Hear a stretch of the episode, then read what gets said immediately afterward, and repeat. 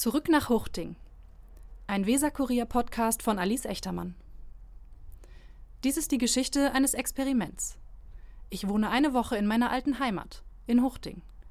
In einer Gästewohnung im Gewoba-Block, Brüsseler Straße 1, um genau zu sein. Vor sieben Jahren habe ich diesen Stadtteil verlassen.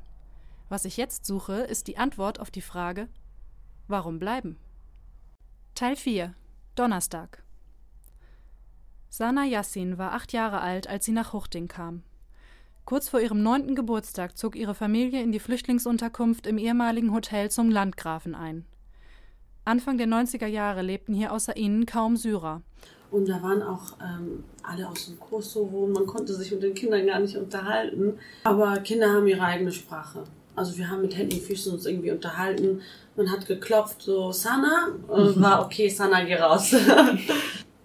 Und es war eine sehr schöne Zeit. Also ich sage immer, meine schönste Kindheit hatte ich im Landgrafen.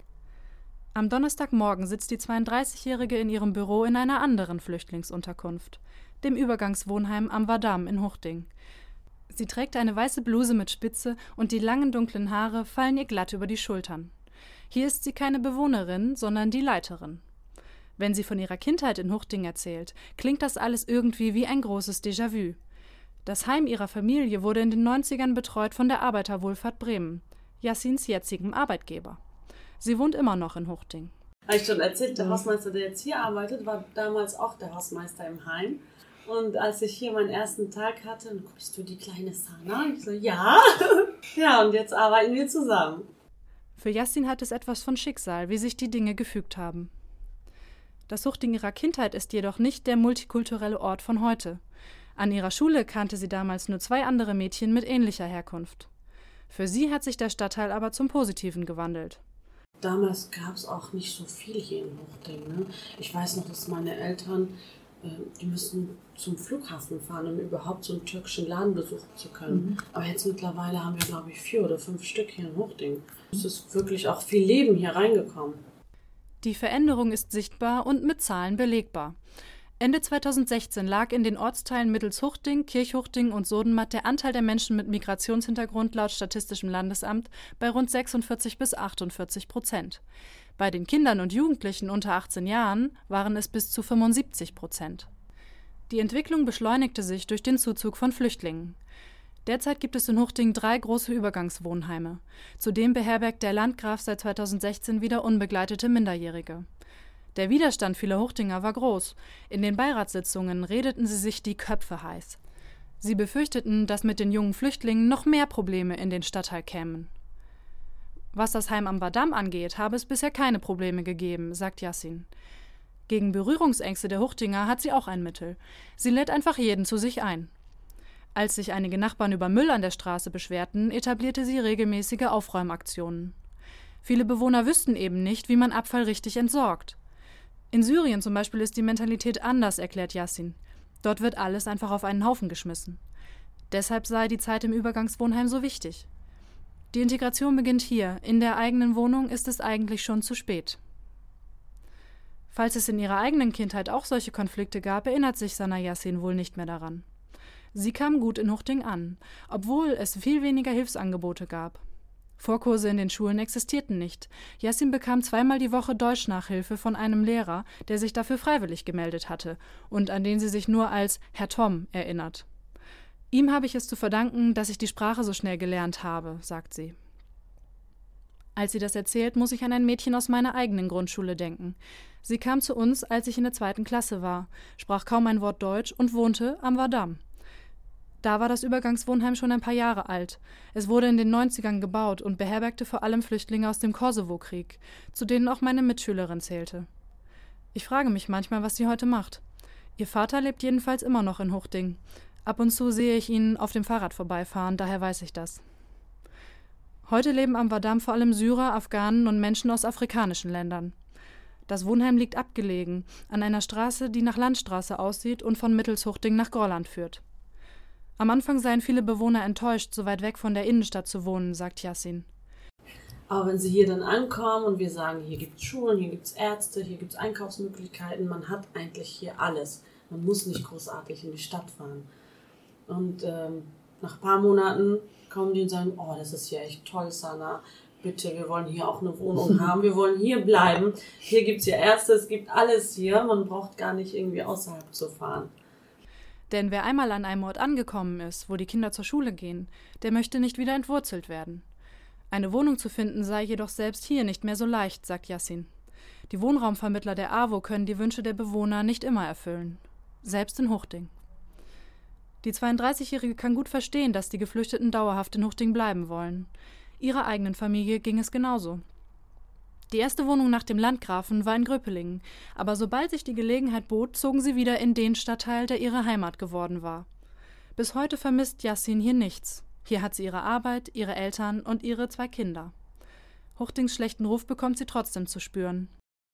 Das passiert mir auch privat, wenn ich sage, die fragen mich, wo wohnst du denn? In Huchting. Oh, und wird gleich so, oh, ich sag, warum? Oh, das ist wirklich, besonders die Straße, wo ich wohne, das ist eine Sackgasse und das sind alles Rentner und die ist so friedlich, die Straße, und so nett. Und jeder guckt auf den anderen. Wenn mal ein Paket kommt, dann nimmt das mein Nachbar oder ich nehme für ihn. Also total hilfsbereit, total nett. Zu einem älteren deutschen Ehepaar habe sie fast so ein gutes Verhältnis wie zu ihren eigenen Eltern, erzählt sie. Da sie alleinerziehend sei, passen die beiden oft auf ihre Kinder auf. Für Yassin steht fest, ich möchte auch hier bleiben. Ich kann mir gar nicht vorstellen, hier wegzuziehen. Einmal Huchting, immer Huchting? So einfach ist es sicher nicht. Doch an diesem Tag treffe ich nur Menschen, die hier so tief verwurzelt sind, dass ein Leben woanders für sie nicht in Frage kommt. So wie das Ehepaar Puget, das ich am Nachmittag besuche. Renate Puget hat fast ihr ganzes Leben in diesem Stadtteil verbracht. Sie ist 78 Jahre alt. Mit ihrem Mann Bernd wohnt sie seit 54 Jahren in derselben Wohnung, in einem der großen Gewoba-Komplexe, die so typisch für diesen Stadtteil sind. Als das Ehepaar hier einzog, waren die Häuser ganz neu. Erbaut am Rande des Nichts, wo es vorher nur Felder und Wiesen gab. Ab 1954 begann in Huchting das große Bauen. Die Bevölkerung wuchs bis 1970 von 5000 auf mehr als 30.000. Der Stadtteil wurde zu großen Teilen auf den Grundstücken der Landwirte erbaut, die mit dem Verkauf ihres Landes wohlhabend wurden.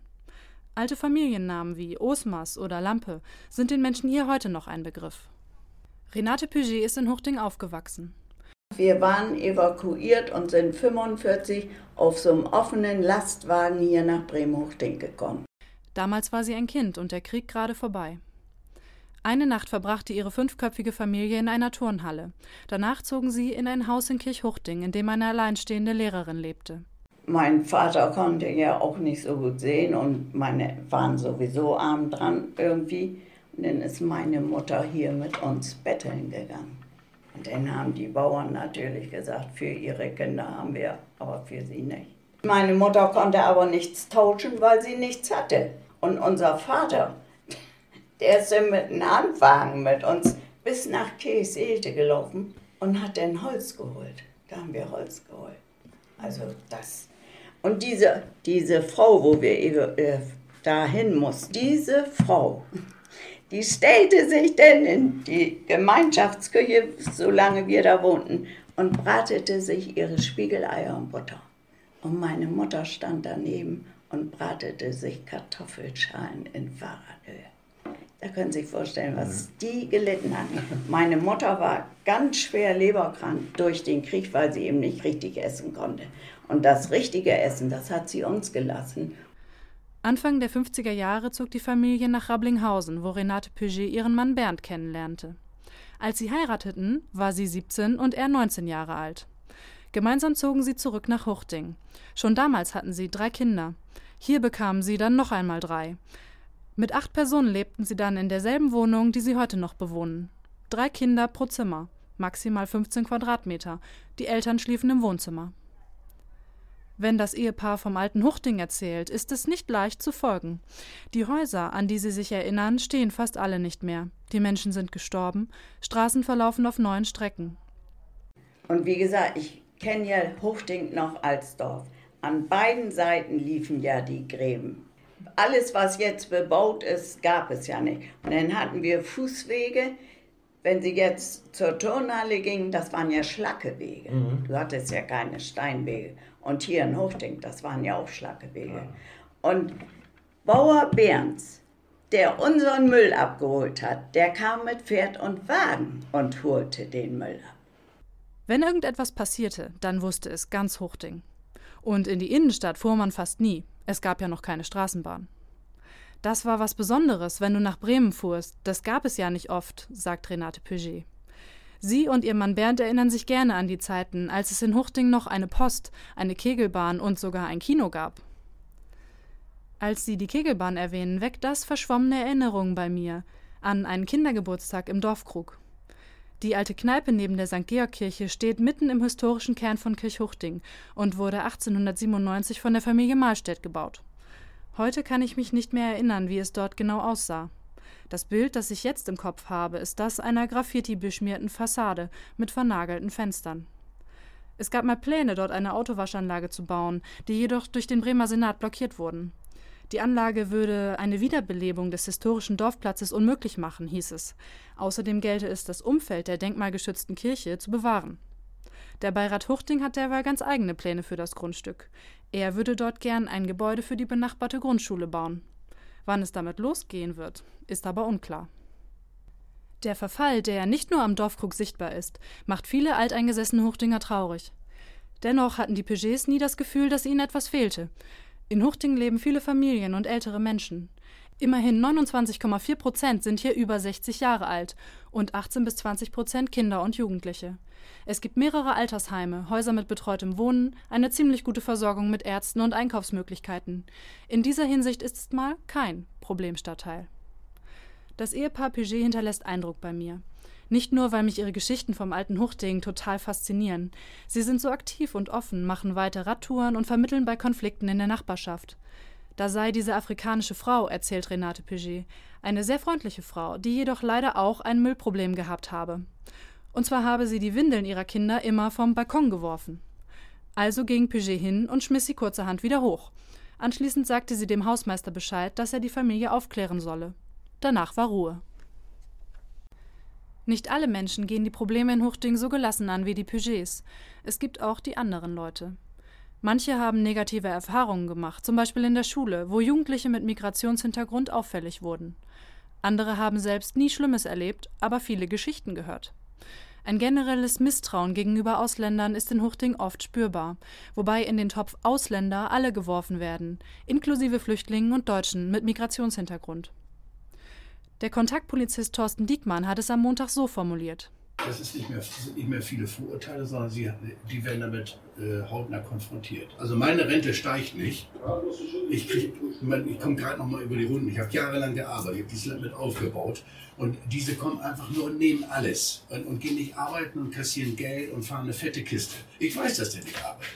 Aber der kriegt einen riesen Auto vor die Tür und fährt, ob das jetzt aus seinem Namen ist, nicht mehr, aber er fährt damit, also muss das sein sein.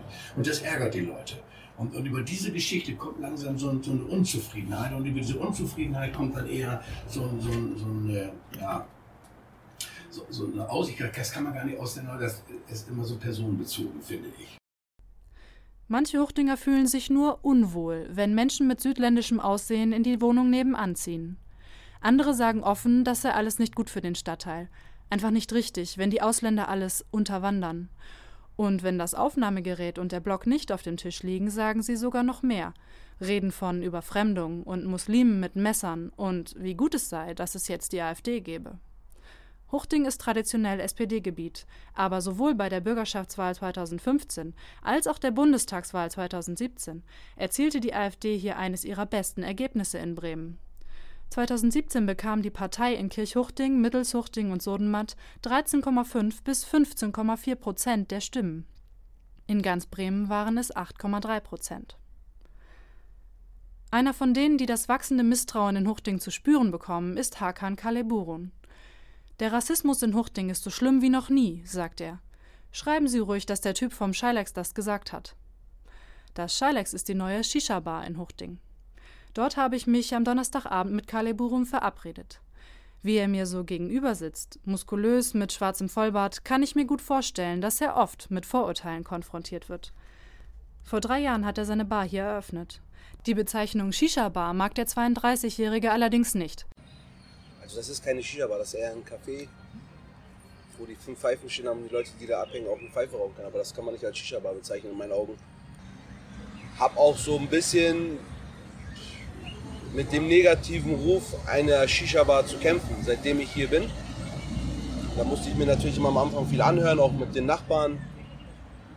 Ja, wie gesagt, die Leute haben halt ein, ein schlechtes Bild von der Shisha-Bar. Es war ja vorher hier eine Kneipe, glaube ich, eine Kneipe war das, die hier vorher drin war. Das gab es ja alles gar nicht. Also alles, was Sie hier sehen, haben wir in den letzten drei Jahren. Also immer, wenn ich ein bisschen Geld übrig hatte, habe ich das reingesteckt und schöner gemacht, Terrasse gebaut. Bis die Leute wirklich verstanden haben, wir sind hier ein seriöser Laden, wo die Leute wirklich herkommen, um Pfeife zu rauchen, einen Cocktail zu trinken vielleicht und kein, kein ähm, ich sag mal, türkischer Kulturverein. Gibt es ja ganz viele solche. Das, sowas sind wir nicht. Bei uns gibt es keine Geldspielautomaten, keine Zockerei oder sowas. Ne? Es ist nach 18 Uhr. Die Luft ist immer noch lau, der Himmel wolkenlos. Der süße Tabakgeruch aus den Wasserpfeifen weht über die Kirchhuchdinger Landstraße. Auf dem Platz vor dem Haus stehen Palettenmöbel und Sonnenschirme.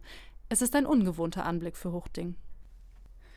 Hakan Kaliburun ist ein Kind türkischer Gastarbeiter und in Huchting groß geworden. Jetzt kaufen seine Brüder und er hier Immobilien. Am Anfang hatte er es schwer mit dem Schilex, erzählt er. Er habe jahrelang für den Laden gespart, machte viel Werbung in ganz Bremen. Er richtete auf der Terrasse sogar eine Ecke extra für Pärchen und Frauen ein, damit die Kundschaft vielfältig bleibt und nicht nur aus Männern besteht. Doch das Misstrauen sitzt tief. Und dann gab es vor etwa zwei Jahren eine Messerstecherei in der Nähe seiner Bar. Nicht darin, sondern auf der anderen Straßenseite, wie Kaliburum betont. Der angestochene Mann habe sich jedoch in die Bar gerettet, wo ihm geholfen worden sei. Ein Tag später kam natürlich in der so seriösen Bildzeitung mein Laden und dann Messerstecherei in der Shisha-Bar, ging es um kriminelle Machenschaften. So, ich war natürlich sowas von am Arsch. Wie gesagt, da, dagegen anzukommen ist so schwer. Die Leute lesen das. Und die Eltern der Leute, die hierher kommen, sagen, oh, geht da lieber nicht hin und das ist gefährlich da. Und das erste halbe Jahr habe ich hier, konnte ich die Fliegen Lambada tanzen sehen. Ne? Da ist keiner mehr gekommen. Ein schlechter Ruf ist eben schwer auszuräumen, sei es für eine Bar oder einen ganzen Stadtteil. Es habe auch andere Probleme mit den Nachbarn gegeben, Beschwerden über Ruhestörungen und die Tatsache, dass die Schilex-Gäste die Straße zuparkten. Inzwischen komme er aber mit allen gut klar, versichert Kaliburun. Einer Nachbarin habe er zum Beispiel bei ihrem Gartenzaun geholfen, einem anderen Nachbarn Blumen und Schokolade geschickt. Er gibt sich offenbar Mühe, es sich nicht zu verscherzen, denn er hat noch Pläne.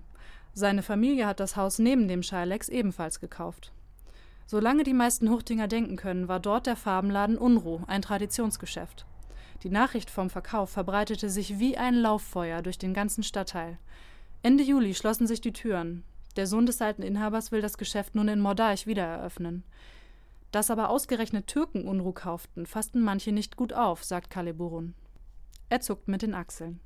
Wenn er sich an eines gewöhnt hat in Huchting, dann, dass die Leute ohnehin reden. Er will neben seiner Bar nun eine weitere Gastronomie eröffnen, vielleicht einen Burgerladen. Wir haben uns hier festgesetzt, sagt er und lächelt. Er hat nicht mehr vor, Huchting zu verlassen.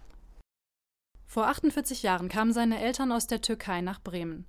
Er selbst wuchs in der Amsterdamer Straße auf, früher eine der schlimmsten Ecken in Huchting. Den Ruf, den heute nur noch die Robinsbalje hat, hatte vor 15 Jahren auch das sogenannte holländische Viertel, in dem alle Straßen nach Orten in den Niederlanden heißen. Wir haben uns früher mal Ghetto Boys genannt. Wir verarschen uns jetzt immer noch. Wir sind die Ghetto Boys. Wir haben das nie als Beleidigung gesehen. Ghetto.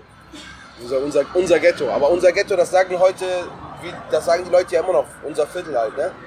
So, das ist unser Ghetto und wir wohnen hier. Ich erkenne bei Kaliburun dieselben nostalgischen Züge, die ich auch an mir manchmal beobachte. Nur dass er, anders als ich, in Huchting geblieben ist. Wenn er von seiner Kindheit erzählt, dann schleicht sich ein weicher Ton in seine Stimme. Es war so eine Nachbarschaft. Wir waren Deutsche, Russen, Polen, Türken, Kurden. Wir haben da alle zusammen gewohnt. War mega cool. Jeder hat sich mit jedem verstanden. Wie gesagt, das gab es immer so, da wurde nicht nach Nationalität oder nach Religion irgendwie getrennt, sondern nach Stadtteil. Wir waren die Hochdinger. Wir waren so ein, so ein Volk für sich. Und dann sagt Kaliburun etwas, das mich überrascht. Die vielen Zugezogenen veränderten den Stadtteil. Menschen aus Ländern wie Bulgarien, Rumänien und natürlich die Flüchtlinge. Das Gute ist ja, ich kann sowas sagen, ohne als Nazi zu gelten, denn ich bin ja kein Deutscher, sagt er. Bis jetzt ist nichts passiert, aber es ist einfach, man hat automatisch ein mulmiges Gefühl. Und bei meiner Mutter habe ich natürlich gleich, wo das Flüchtlingsheim eröffnet ist, habe ich hier erstmal, ich und mein Bruder haben hier eine so eine Hightech-Alarmanlage einbauen lassen und einen großen Zaun. Das ist einfach so. Also die Angst, die viele Deutsche auch haben, die haben wir als Migranten auch. Das sagt der, der selbst weiß, wie es ist, vorschnell beurteilt zu werden. Wenn in der Türkei in seinem Stadtteil 70 Prozent Deutsche leben würden, meint er, würde er sicher auch sagen, krass, wie sich das hier verändert hat. Aber wer hat sich jetzt mehr verändert? Huchting oder Hakan Kaleburun? Der ehemalige Ghetto-Boy wohnt jetzt mit seiner Frau und seinem kleinen Sohn in einem Haus an der Farela Beke, einer der idyllischsten Ecken in ganz Huchting. Aber immer noch in Huchting, betont er. Ich bin immer noch Huchtinger. Wenn Kaleburun eine Runde um Huchting joggen geht, dann hat die Kreisform des Stadtteils für ihn etwas Beruhigendes. Wie eine geschlossene Einheit. Hier kennt man sich. Also ich bin viel unterwegs, auch wegen dem Geschäft. Ich bin oft in Nordrhein-Westfalen und alles sehr schöne Städte. Düsseldorf ist schön, Köln ist schön. Aber ich sage, egal wo ich bin, ich vermisse Huchting. Sagen die Leute immer, warum, was ist an Huchting so toll? Ich sage mal, ja, Huchting ist ein Loch, aber mein Loch. Das war der vierte Teil von Zurück nach Huchting. Alle Folgen finden Sie immer unter www.weserkurier.de slash huchting-podcast.